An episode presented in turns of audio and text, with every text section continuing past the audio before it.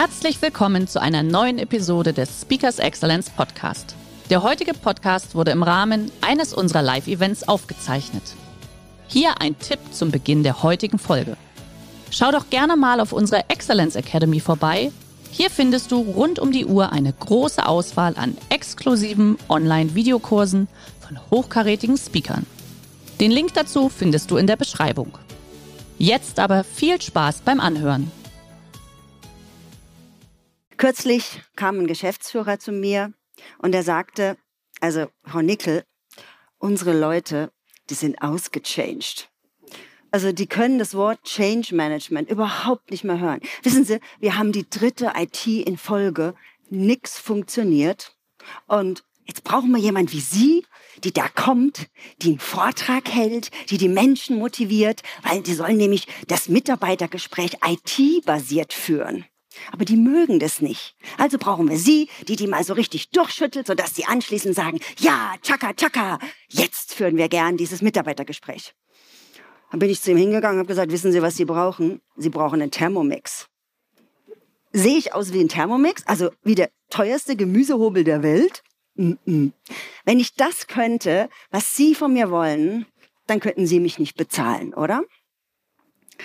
Es wäre ja so schön, wenn wir einfach sagen, so Peng, Change auf Knopfdruck und plötzlich sind alle begeistert. Letztlich scheitern 70 Prozent aller Change-Projekte. Und warum das so ist und wie wir das vermeiden können, wie wir quasi Change sogar beschleunigen können und was das Herzstück von Veränderung ist, das möchte ich Ihnen jetzt in den nächsten 40 Minuten erklären. Stellen Sie sich mal vor, Sie sind ein Pinguin. Sie sind ein Pinguin und sie leben auf einem Eisberg. Das heißt, sie mögen die Kälte, sie haben nette Pinguin-Nachbarn, sie haben einen tollen Pinguin-Job, der Fisch schmeckt lecker und weit und breit kein Kreuzfahrtschiff. Also sie sind so richtig happy. Dann gibt's zwei, die sind ganz wichtig auf der Insel, die passen nämlich auf, dass alles richtig läuft. Zu Neudeutsch zwei Innovation Scout Pinguine und die stellen was fest. Wissen Sie, was sie feststellen? Der Eisberg schmilzt. Was ist jetzt das Problem? Naja, irgendwann müssen sie umsiedeln. Aber noch nicht jetzt. Wissen Sie, was das Problem ist? Der Eisberg schmilzt langsam. Wir müssen morgen noch nichts tun. Wir müssen auch übermorgen noch nichts tun. Irgendwann. Und wissen Sie, wann sich der Pinguin bewegt? Wenn es zu spät ist. Und genau so ist es in Unternehmen. Ja, agiler werden. Äh, was ist denn das für ein neumodischer Kram? Brauche ich nicht. New Work? Nee, also ich will doch lieber irgendwo in Ruhe meine Arbeit machen. Nee. Und deswegen sage ich, never change a running iceberg. Oder? Naja, Erfolg killt Innovation. Weil wenn wir erfolgreich sind, gibt es keine Notwendigkeit, um irgendetwas zu verändern. Und das hat man bei Nokia und bei Kodak auch schon gedacht. Und wir wissen, was daraus geworden ist. Kürzlich kam eine Dame zu mir ins Coaching, eine Marketingleiterin in einem DAX-Konzern, hatte 30 Mitarbeiter unter sich, also war ein relativ großes Unternehmen mit weltweiten Mitarbeitern. Und die sagte zu mir, ah, Frau Nickel, mir macht mein Job einfach keinen Spaß mehr. Ich bin total gestresst. Dann habe ich sie gefragt, was machen Sie denn? Hat sie mir das erklärt. Und dann sagte sie, ja, wissen Sie, wir vertreiben Industriegase als Coach habe ich mir dann gedacht, naja, wird mir vielleicht auch nicht so viel Spaß machen. Dann habe ich sie auf Produkt zurückgeschickt. Und eine Woche später kam sie ins Coaching und sagte, Frau Nickel, ich rette Leben. Da sage ich, wie bitte? Ja, ich rette Leben. Wissen Sie, die Industriegase von uns, die werden in Beatmungsgeräte eingebaut. Und ich war im Kinderkrankenhaus und habe gesehen, dass ich Leben rette. Und genau das war ihr Wofür. Also die Frau hatte ihr Wofür verloren. Und die Frage ist, was ist ihr Wofür? Weswegen stehen sie morgens auf und gehen gern in die Arbeit? Also manchmal sagen mir Männer, weil meine Frau daheim nervt. Das lasse ich nicht gelten, ja? Und auch, ich muss doch Geld verdienen. Das ist kein Wofür. Geld verdienen ist ein Resultat, das ist wichtig, aber es ist kein Wofür. Das Wofür ist immer etwas, was ein Interesse hat, was eine Emotion hat, was etwas Sinnvolles ist. Und deswegen sage ich auch, also wir brauchen keine Smoothies, wir brauchen auch keine Kicker oder keine Feel-Good-Manager. Letztendlich brauchen wir ein Wofür. Und die Generation Y und die Generation Z stellen diese Sinnfrage noch viel stärker. Und das Ganze heißt dann in Unternehmen Purpose-Driven Organization. Also ganze Unternehmen sind auf Sinnsuche.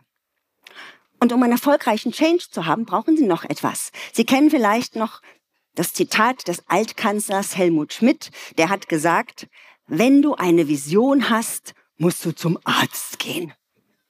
Und ich sage, wenn Sie keine Vision haben, dann gehen Sie am besten gleich zum Psychiater. Und ich sage Ihnen, ich weiß, wovon ich rede, weil ich bin mit einem verheiratet. Also, das heißt, Sie brauchen eine Vision, Sie brauchen ein emotionales Zielbild mit einem Bauplan, was von den Menschen verstanden wird, sodass ihnen die Menschen folgen. I can see the man on the moon, hat Kennedy gesagt. Da sehen wir sofort jemand auf dem Mond stehen. Damit hat er seine Zweifler auch überzeugt. Und ich habe einen Kunden, die sind mehr in der Behörde unterwegs, die haben sich bei ihren neuen Werten als Führungskräfte die Vision gegeben, wir sind mehr Coach als Dirigent. Da sehe ich auch sofort, was Sache ist. Der Dirigent ist der, der anweist und der Coach ist der, der auf Augenhöhe arbeitet. Und dann erlebe ich noch was bei Unternehmen. Meistens sagen sie, wir sind die besten Vertriebler und machen so und so viel Umsatz. Ja, das ist eine wenig transformationale Vision. Eine transformationale Vision wäre zum Beispiel auf meinen Job als Speaker bezogen, dass ich sage, ich ermutige Menschen, ich möchte, dass meine Begeisterung für Change überschwappt und dass es leichter ist für die Menschen, die Dinge umzusetzen. Das ist eine transformationale Vision. Und Spotify sagt in einem Satz, Musik für everyone. Also ganz, ganz einfach, transformational. So, jetzt haben Sie so die drei Erfolgsfaktoren gehört, also diesen Sense of Urgency, den man braucht, diese Notwendigkeit, damit man etwas verändert, dann das Wofür und die Vision. Jetzt weht der Wind der Veränderung in Unternehmen und wer klopft an die Tür? Kürzlich habe ich gehört, der Betriebsrat. Nein, der klopft auch, aber den meine ich nicht. Ich bitte Sie jetzt einfach alle mal aufzustehen. Bitte jetzt. Ich höre schon leichtes Raunen. Und ich bitte Sie jetzt, ganz ehrlich zu sein. Wer hat sich jetzt gedacht, oh, jetzt muss ich schon wieder aufstehen oder jetzt muss ich aufstehen? Super, danke. Ja, es ist Nachmittag. Sie haben schon einiges hinter sich gebracht. In der Tat, danke für Ihre Ehrlichkeit. Das war aber noch nicht alles. Der Mario hat es kurz angekündigt. Ich war Profitänzerin früher bei Pina Bausch, so eine verrückte Tanzkoryphäe, die hat Willem Wenders einen Film gemacht und sie haben jetzt die Gelegenheit mit mir gemeinsam die schönste Pirouette ihres Lebens zu drehen. Ja, sie freuen sich, das ist gut. Ich zeige Ihnen das jetzt kurz mal. Sieht ein bisschen kompliziert aus, ist es aber gar nicht. Erst gucken, dann machen. Ja, also wir machen die fünfte Position.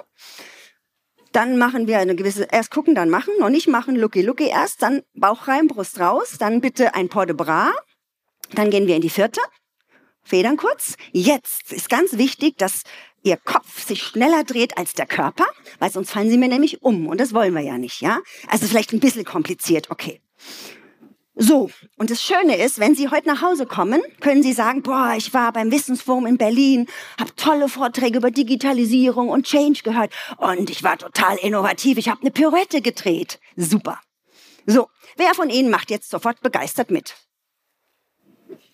Oh, es dünnt sich aus. Also ich würde mal sagen, 10% max, oder?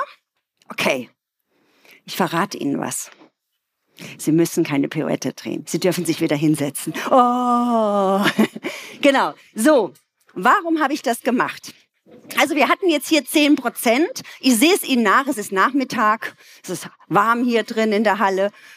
In Stuttgart, vor zwei Wochen war ich im Wissensforum, da waren 3000 Leute, da wollten 1000 eine Pirouette drehen, das war mega, also die waren echt engagiert, die Stuttgarter. Und warum mache ich das? Also das heißt, 10 bis 20 Prozent bei jeder Veränderung sagen, sie machen begeistert mit. Ja, Change, ich bin dabei. Max 20 Prozent. Ja. 40 Prozent sind neutral.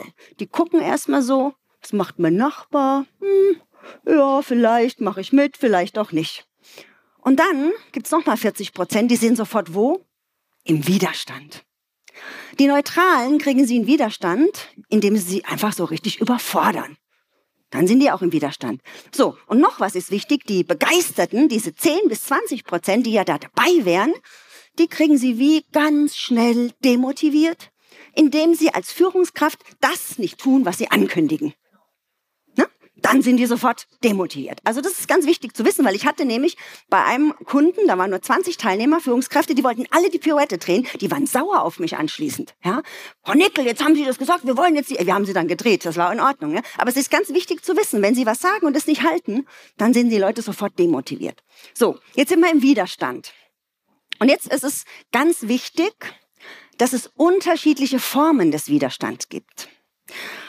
Widerstand ist nicht gleich Widerstand. Und die erste Form ist, naja, also ich bin jetzt hier in Berlin am Wissensforum. Was, ich soll eine Pirouette drehen? Was hat die da gezeigt? Fünfte Position, Auswärtsdrehung, Bauch rein, Brust raus, umdrehen, Kopf schneller. Nee, kann ich nicht. Habe ich noch nie gemacht. Ich kann es nicht.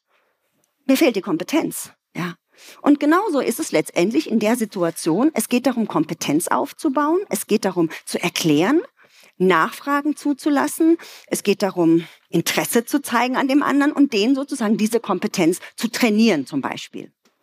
Die zweite Form ist schon ein bisschen stärker. Also jetzt haben wir hier Kaffeepause gemacht, ich habe einen Kuchen gegessen, ich bin hier, um Vorträge anzuschauen.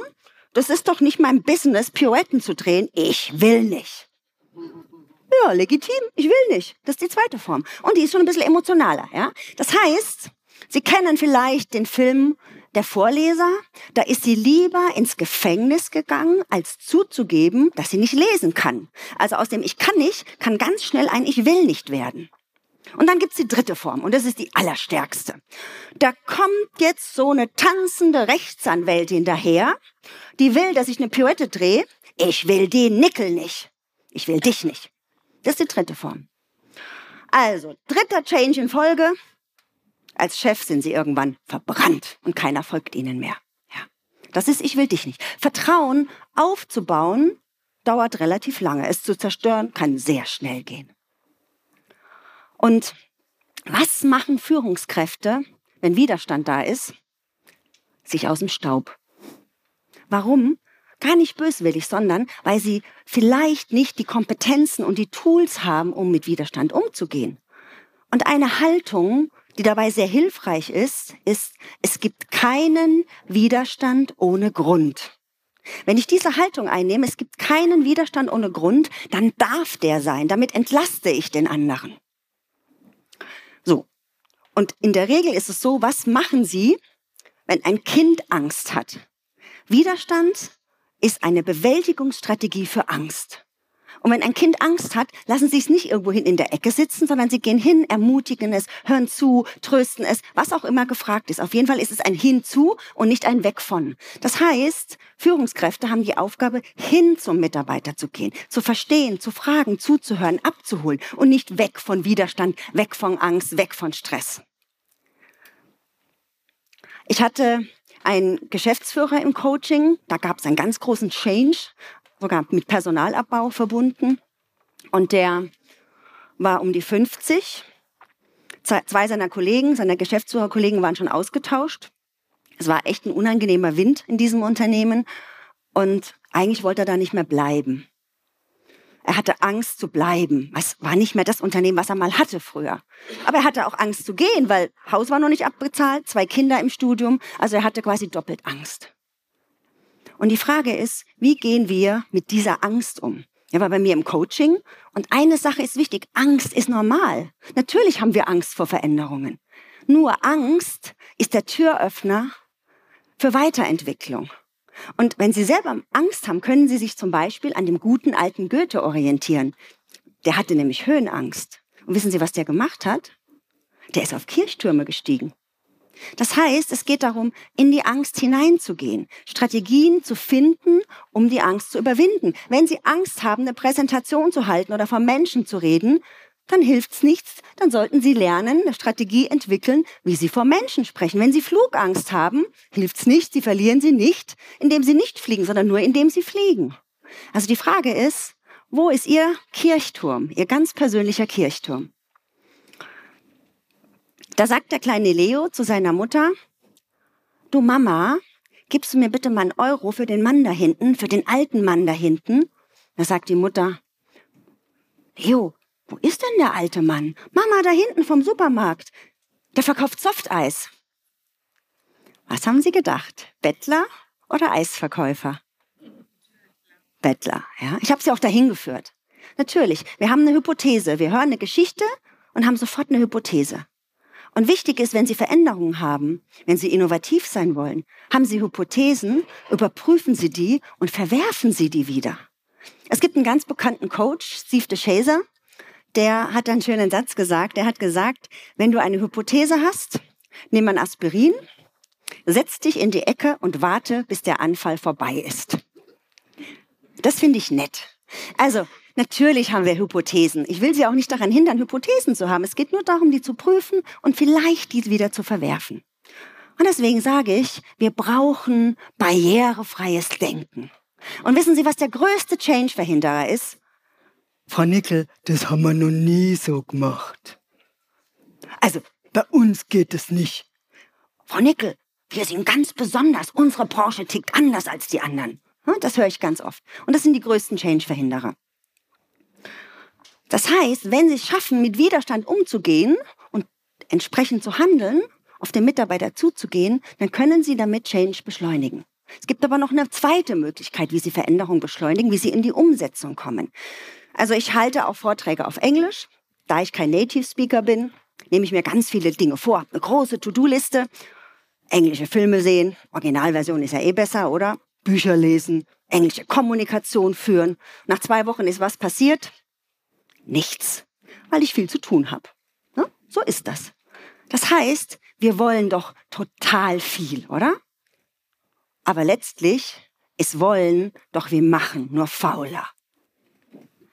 Was wollen wir alles? Mal ein Kilo abnehmen, ein bisschen mehr Sport machen, vielleicht ein bisschen Englisch lernen, mal ein Buch lesen.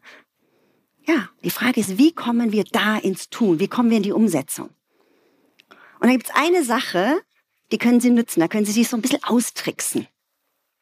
Mein Mann, Psychiater, habe ich ja schon gesagt, ja, der heilt die ganze Woche Menschen, hat wirklich Patienten mit schweren Erkrankungen und ist in einem großen, großen Helferberuf, den ich sehr schätze.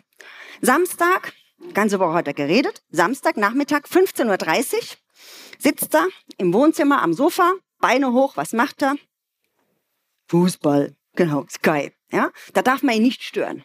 Dann sitzt er da, er ist Bayern-Fan, darf ich vielleicht hier nicht so sagen, aber wir leben in München, insofern sei es ihm gegönnt, ja. Erstes Tor fällt, da wird er total aufgeregt und dann kriegt er plötzlich Lust auf Schokolade. Also, Reiz, Lust auf Schokolade, er geht in die Küche, macht den Schrank auf, holt sich so einen Rippball raus, da wo die liegt, geht wieder zurück aufs Sofa und guckt weiter Fußball. Wie oft macht er das? Bis die Tafel leer ist und dann ist ihm schlecht. Und dann denkt es sich, der mittlere Ring, so sagen wir in München, der mittlere Ring könnte mal wieder ein bisschen schmelzen, oder? Und wissen Sie, was der normale Mensch jetzt macht? Er kauft keine Schokolade mehr. Und das ist falsch. So funktionieren wir nämlich nicht. Was meinem Mann dann passiert ist, er geht zum Schrank, macht den auf. Oh, keine Schokolade. Dann guckt er wie drei Weihnachten ohne Geschenke. Total frustriert. Das hält er zwei Tage aus. Dann kauft er sich drei Tafeln Lind-Sahne-Nougat in der Tankstelle und isst sie auf einen Schlag. So funktionieren wir nicht. Das heißt, es geht darum, die Gewohnheit, die wir haben, das Muster, also in die Küche gehen, Schrank aufmachen, zu nutzen indem sie da was anderes hinlegen. Also keine Praline, das wäre natürlich nicht konstruktiv, sondern beispielsweise eine Cherry-Tomate. Was passiert? Ich sag's Ihnen. Der kommt in die Küche, macht den Schrank auf, sieht die Tomate, Cherry-Tomate, naja, Gewohnheit, isst die, geht wieder zurück aufs Sofa und dann sagt er, boah, ich bin standhaft geblieben. Das heißt, sie nutzen eine Gewohnheit, die besteht, docken da an und bauen eine neue Gewohnheit daraus. Das ist viel leichter für unser Gehirn, als die Gewohnheit zu killen. Und das nenne ich den Change Loop. Das heißt, wenn ich Unternehmen berate bei Veränderungen, gucken wir, welche Muster, welche Gewohnheiten in Unternehmen bestehen und docken daran an, weil es ist viel leichter, etwas zu verändern, wenn Gewohnheiten und Muster bestehen, da anzudocken, als die zu killen. Es gibt ein ganz interessantes Experiment und zwar hat man zwei Gruppen genommen, die Radieserlesser und die Keksesser. Und die beiden Gruppen sollten eine Mahlzeit auslassen und sollten in einen Raum, da waren Radieschen und lecker duftende Kekse. Die Radiesalesser durften nur Radiesal essen. Also die mussten quasi all ihre Willenskraft zusammenreißen, damit sie nicht zu den Keksen greifen. Haben sie geschafft. Die Keksesser durften in den Raum, es duftet lecker nach Kekse und die durften so viel Kekse essen, wie sie wollten. Das war aber nicht das Ziel des Experiments, sondern am Ende, danach, mussten sie, beide Gruppen, eine nahezu mathematisch unlösbare Aufgabe lösen. Und wissen Sie, was passiert ist? Die Keksesser haben doppelt so lang an der Aufgabe gesessen als die Radieselesser. Warum? Die Radieselesser haben ihre Willenskraft komplett verbraucht. Das heißt, wenn Sie eine Veränderung haben, dosieren Sie Ihre Willenskraft. Wenn Sie den ganzen Tag sich komplett auspowern im Job, dann haben Sie Arbeit, abends keine Kraft mehr zum Joggen. Das funktioniert nicht. Klar, jetzt wissen Sie, warum Sie abends nicht joggen, ist klar, ne? Weil die Willenskraft weg ist. Ich entschuldige Sie damit, es ist so. Weil wir brauchen Willenskraft, um Dinge zu tun. Und wenn Sie sich Dinge vornehmen am Abend, brauchen Sie noch ein Rest, ein Restfünkchen Willenskraft. Sie brauchen aber nicht nur Willenskraft, sondern auch Durchhaltevermögen. Und Sie wissen ja, dass ich Tänzerin war. Und als Tänzerin damals haben wir sehr viele Pirouetten gedreht, eine nach der anderen. Und dann hat man so Spitzenschuhe an dreht eine Pirouette nach der anderen und nach der zehnten fängt es an zu reiben am Fuß. Und da gibt es eine Blase, wenn es reibt, oder? Und irgendwann, weil Pina sagt, encore une fois, Attitüde, nächste Pirouette, dann platzt die Blase. Und dann fängt es an zu bluten. Und weil sie weiter Pirouetten drehen, ist das wie Salz auf der Wunde. Und in solchen Momenten war ich kurz davor, alles hinzuschmeißen. Ich bin ans Waschbecken gehumpelt am Abend, Füße verpflastert, meine Trikots gewaschen und habe gedacht, ich kann nicht mehr. Und in dem Moment, als ich kurz davor war aufzugeben, ist mir meine Oma eingefallen, meine Oma Lina, Zweiter Weltkrieg überlebt, sieben Kinder großgezogen. Und die hat zu mir gesagt, Susanne, halt durch. Wer durchhält, bekommt etwas geschenkt. Und diesen Satz, den habe ich mir dann immer wieder gesagt und dann konnte ich wieder weiter meine Pirouetten drehen. Und die Frage ist, was ist Ihr blutiger Zeh? wenn Sie ein Change haben und ein Ziel haben. Was ist Ihr blutiger Ziel? Was sind Sie bereit für Ihr Ziel zu geben? Also ich kenne Leute, die sagen, sie haben keine Zeit, ein Buch zu lesen. Schaffen sie nicht. Wissen Sie, was der blutige C wäre? Morgens um halb sechs statt um sechs den Wecker zu klingeln zu lassen und die halbe Stunde zu lesen. Das ist ein blutiger C. Oder ein blutiger C wäre, Sie gehen mal mit einem Kollegen Mittagessen, den Sie überhaupt nicht mögen. Das ist ein blutiger Zeh. Aber nicht, um anschließend zu meckern oder herzuziehen über ihn, sondern um eine positive, wertschätzende Haltung einzunehmen. Oder sie jammern mal einen Tag gar nicht. Oh, es gibt Leute, die schaffen das. Auch das ist ein blutiger Zeh. Die Frage ist, was sind Sie bereit zu geben? Und wenn Sie 20 Pirouetten drehen, für die Herren 20 Liegestütze, welches ist die wichtigste? Was denken Sie? Die erste? Die letzte höre ich? Die 21. Machen Sie immer ein kleines bisschen mehr. Die 25. schaffen Sie nicht mehr, ist zu viel Stretching. Aber die 21. kriegen Sie hin.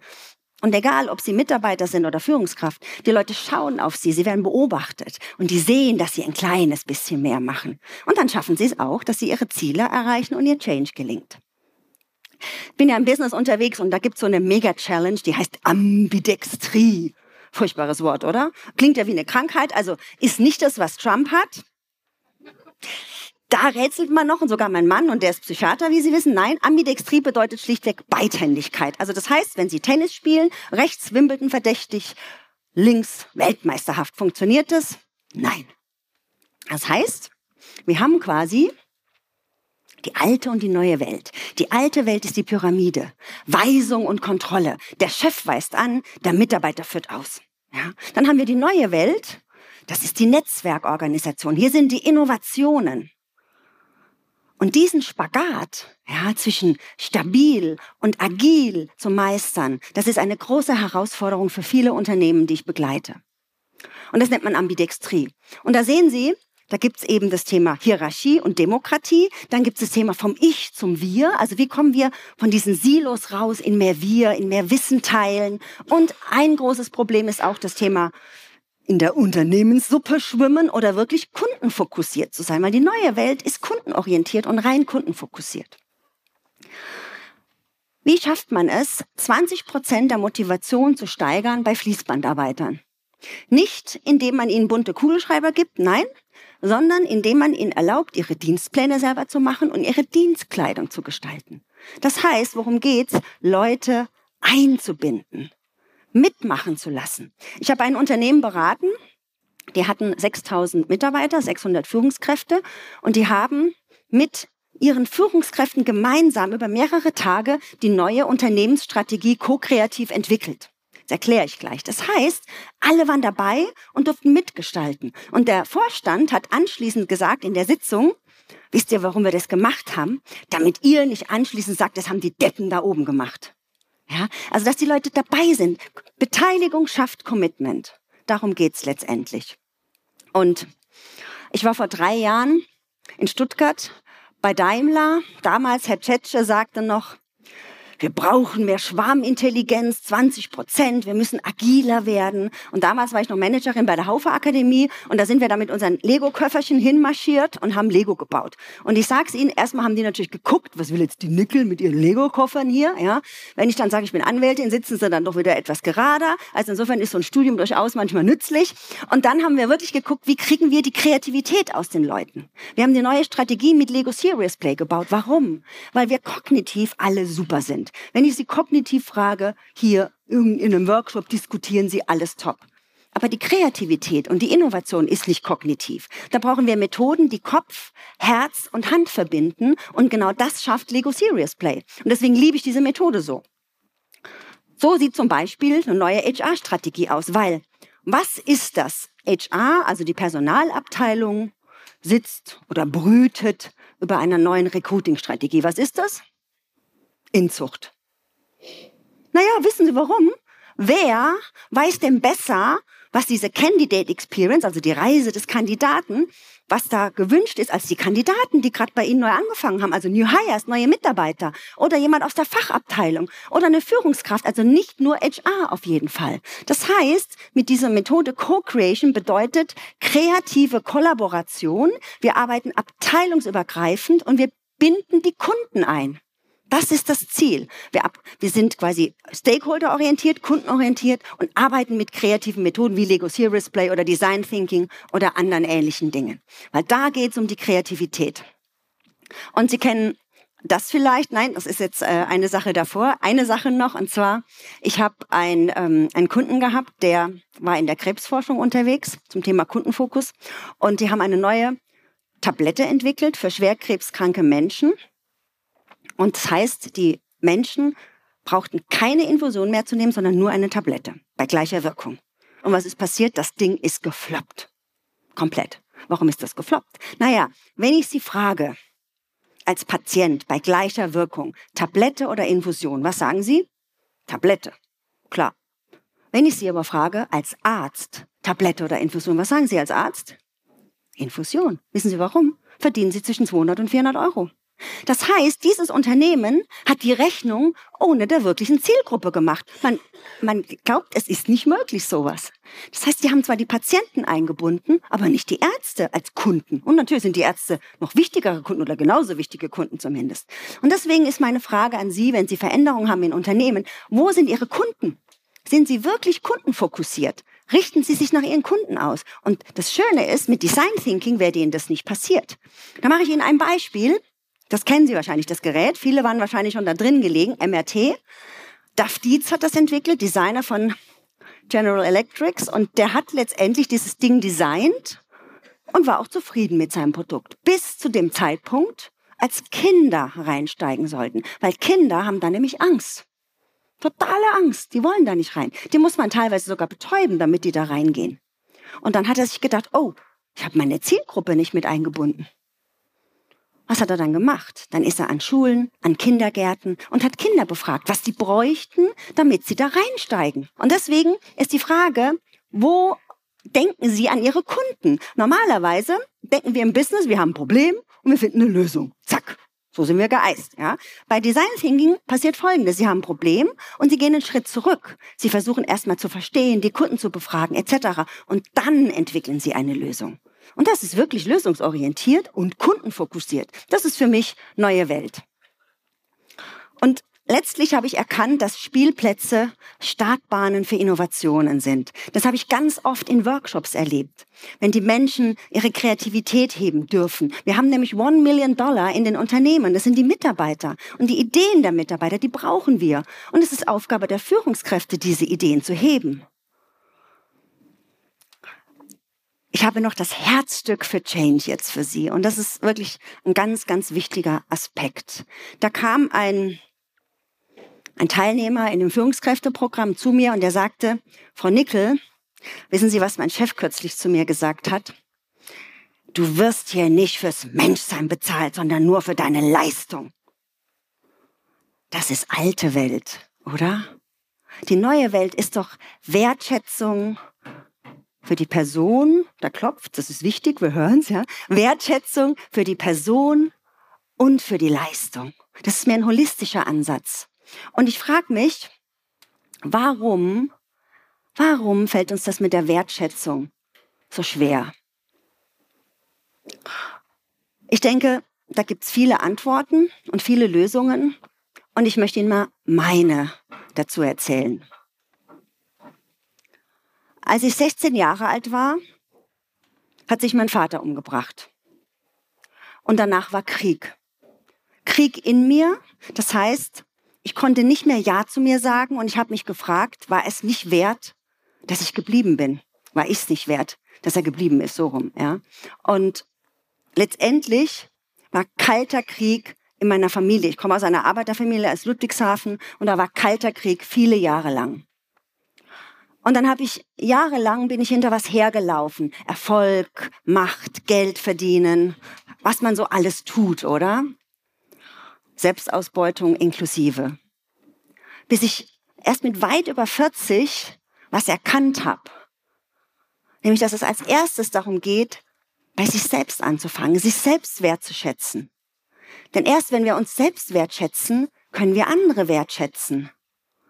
Und das ist auch der Grund, weswegen ich hier stehe. Es hat lange gedauert, bis ich das erkannt habe. Und die Frage, die ich an Sie habe, ist, sagen Sie 100% Ja zu sich? Sagen Sie Ja bedingungslos zu sich. Schätzen Sie sich 100 Prozent selbst. Menschen kriegen keinen Burnout, weil sie zu viel arbeiten, sondern weil sie zu wenig Wertschätzung bekommen. Und auch zu wenig Selbstwertschätzung. Weil sie zu selten Nein sagen, wenn was nicht gut ist und meistens Ja sagen. Ja. Und das ist für mich der Herz, das Herzstück von jedem Change. Ein ähm, Unternehmensberater ähm, hat zu mir gesagt, da gab es eine Sitzung mit ähm, den ganzen Unternehmensberatern von einem Unternehmen, da stand der Geschäftsführer vorne und hat erzählt, wir sind hier und hier ist unsere Konkurrenz. Dreimal so viel Umsatz, bessere Prozesse, bessere Projekte, bessere Vertriebler, da wollen wir hin. Finde den Fehler. Was war passiert?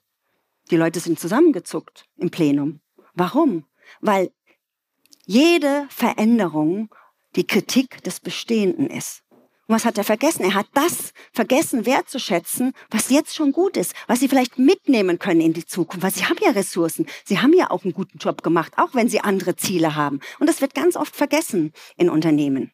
Das mitzunehmen und das zu schätzen, was jetzt da ist. Ich habe kürzlich wieder ein Change gehabt. Also das war genauer gesagt vor elf Monaten. Und der kleine Mann, der geht sogar schon im Baumarkt, wie Sie sehen. Der heißt Severin und das ist mein Enkelkind. Haben Sie barrierefrei gedacht? genau, es ist mein Enkelkind und ja, was tue ich? Letztendlich versuche ich ihm zu zeigen, wie wertvoll er für mich ist, wie wichtig er ist, dass ich da bin, dass ich rumblödle, dass ich Zeit mit ihm verbringe einfach da sein und auch mal zuhören. Darum geht's. Das ist gar nicht so schwer. Und deswegen möchte ich Sie einladen, seien Sie Schatzjäger. Seien Sie Schatzjäger und suchen Sie als erstes mal die Schätze bei sich selbst. Wo leuchten Ihre Augen? Wo geht's Ihnen gut? Mit wem geht's Ihnen gut? Was mögen Sie? Was können Sie gut? Und dann seien Sie Schatzjäger bei anderen Menschen, vielleicht bei Ihrem Nachbarn hier im Wissensforum. Vielleicht sind Sie Führungskraft und sind Schatzjäger bei Ihren Mitarbeitern und suchen die verborgeneren und die offensichtlicheren Schätze. Manchmal muss man auch ein bisschen graben. Ich möchte Sie einladen, Schatzjäger zu sein und Schätze zu suchen. Das finde ich eine schöne Haltung. Und wenn Sie den Change Loop anwenden wollen, können Sie sich morgens dazu entscheiden, heute bin ich Schatzjäger. Dann nehmen Sie etwas, was Sie fünf oder vier bis acht Mal am Tag machen. Vielleicht in die Kaffeeküche gehen, Kaffee kochen. Vielleicht gehen Sie zum Drucker oder zum Kopierer öfter. Und jedes Mal, wenn Sie da hingehen, ihre Gewohnheit sozusagen haben, dann denken sie daran, jetzt bin ich Schatzjäger, jetzt gucke ich mal, wie es dem Kollegen geht, wie es dem Mitarbeiter geht, zeig Interesse, bin wertschätzend, frage ihn, wie es geht, halt mal meine Klappe und hör zu. Das ist ein Schatzjäger. Das könnten Sie ausprobieren, indem Sie direkt den Change Loop in die Anwendung bringen. Wie schön wäre es, wenn wir ab morgen in Firmen überall Schatzjäger hätten, oder? Also keine Problemtrance-Menschen oder Jammerkulturen züchten, sondern wirklich Schatzjäger zu haben. Und natürlich ist es nicht immer einfach, das ist kompliziert. Und wissen Sie, was aus meinem Geschäftsführer geworden ist? Der hat mittlerweile einen neuen Job der hat mir eine E-Mail geschrieben, die mich sehr gefreut hat. Und zwar hat er geschrieben, Frau Nickel, ich bin jetzt in der Geschäftsführung im sozialen Unternehmen und ich habe mein Wofür gefunden. Und ich danke Ihnen so, dass Sie mit mir damals meine Schätze gesucht haben, weil Sie haben mir gezeigt, was ich alles kann. Das hatte ich schon total vergessen. Und dafür möchte ich Ihnen danken. Und das fand ich total schön. Deswegen lade ich Sie ein, seien Sie Schatzjäger. Und denken Sie daran, Erfolg ist eine Überwindungsprämie. Und Angst zeigt Ihnen die Tür zur Weiterentwicklung. Seien Sie mutige Schatzjäger, arbeiten Sie ko-kreativ, also in kreativer Kollaboration und nutzen Sie die Rituale, die Sie privat haben oder auch im Unternehmen, um Veränderungen umzusetzen. Und wenn es mal nicht so klappt, ist auch nicht so schlimm. Wenn es mal nicht so klappt, dann denken Sie vielleicht an meine Oma, halten Sie durch, denn wer durchhält, bekommt etwas geschenkt. Und heute sind Sie mein Geschenk. Herzlichen Dank. Der heutige Vortrag hat dir gefallen? Dann schau dich doch gerne auf unserem Kanal um oder sei live bei einem Forum dabei.